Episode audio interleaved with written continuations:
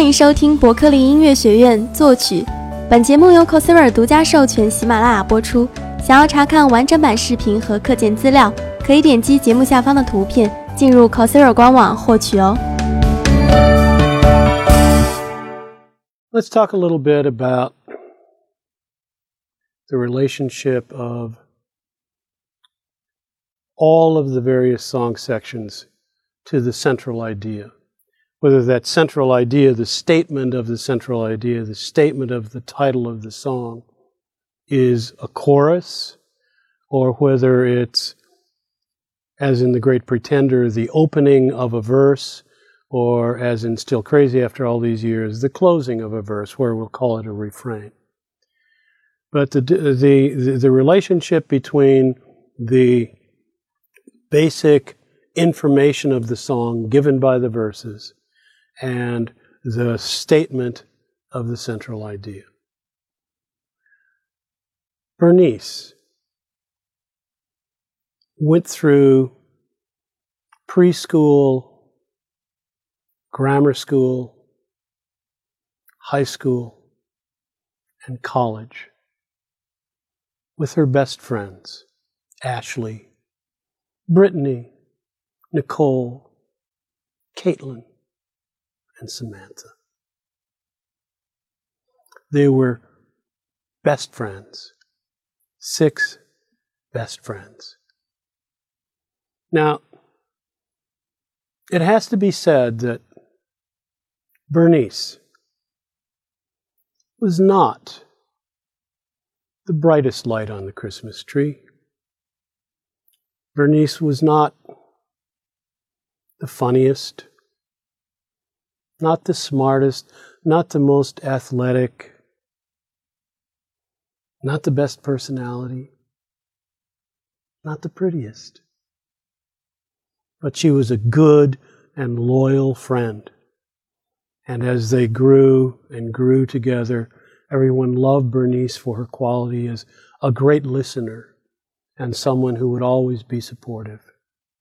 The girls all loved her. Things started getting a little complicated in high school when boys started coming around.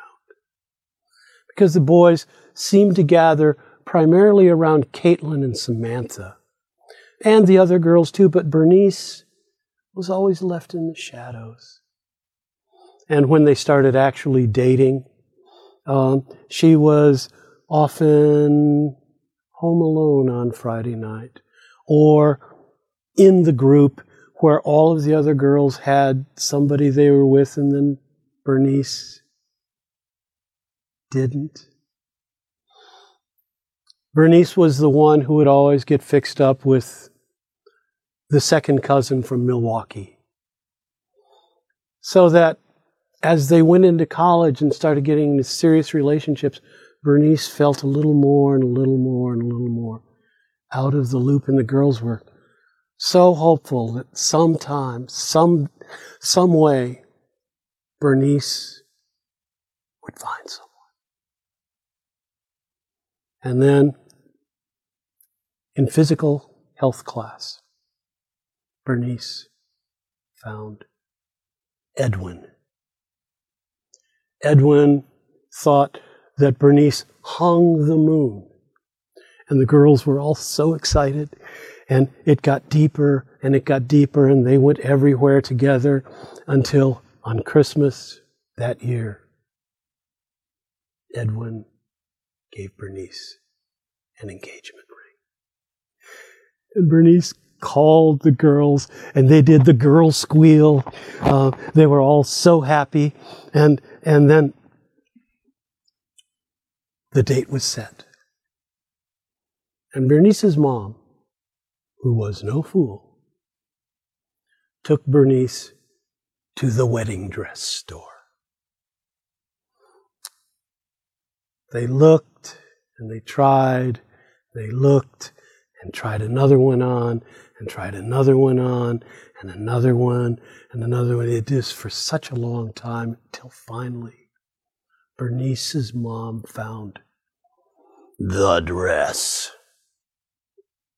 And in the dress Bernice looked better than she had ever looked in her entire life. All of the great qualities that Bernice had were highlighted by the dress. And those that she wasn't so sure about were all diminished by the dress. So she looked fabulous. She said, oh, Mom, I love you so much. This is so wonderful. Her mom said, Thank you, honey. It's so, you look so beautiful. Rudy said, Thanks, Mom. Okay, let's, let's now get some dresses, pick out some dresses for the girls. She said, There's some really great dresses over here. Come on, Mom. And her mom said, Come back here, darling. And led her over to a rack on which hung five purple taffeta sacks. And Bernice said, Oh, Mom, I don't know. I don't know. And Mother said, Bernice, trust me. She said, Okay, Mom. Said, the girls will love them. They'll wear them everywhere. And so it was done. Ashley, Brittany, Nicole, Caitlin, and Samantha in purple taffeta sacks. And the day of the wedding, the music begins. And down the aisle, one by one, Ashley, Brittany, Nicole, Caitlin, and Samantha, all walking down the aisle, slightly uncomfortable in their purple taffeta sacks. And the congregation turns to look.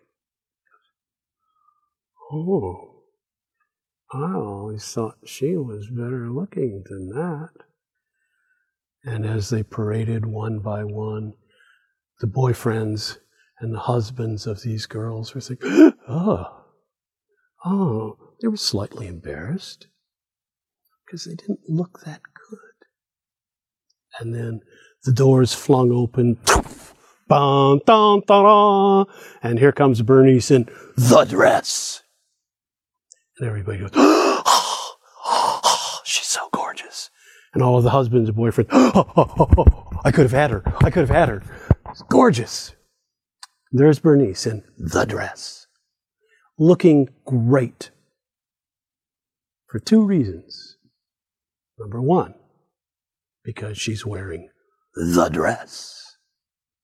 And number two, because everything around her has been diminished in order to highlight her. That is the relationship between the secondary sections of your song, the development sections of your song, and the chorus. And that what you need to do is try to put your chorus in the dress. But then be quite careful not to diminish that dress by anything that happens before it. So, for example, if the dress has to do with a really special chord or a really high note, that that chord or that note probably should not appear before it appears in the chorus. So that as the verse walks down the aisle, it should interest people to some degree, it should invite them in, but it's not the dress. The dress is Bernice's sole property. The story of Bernice. The end.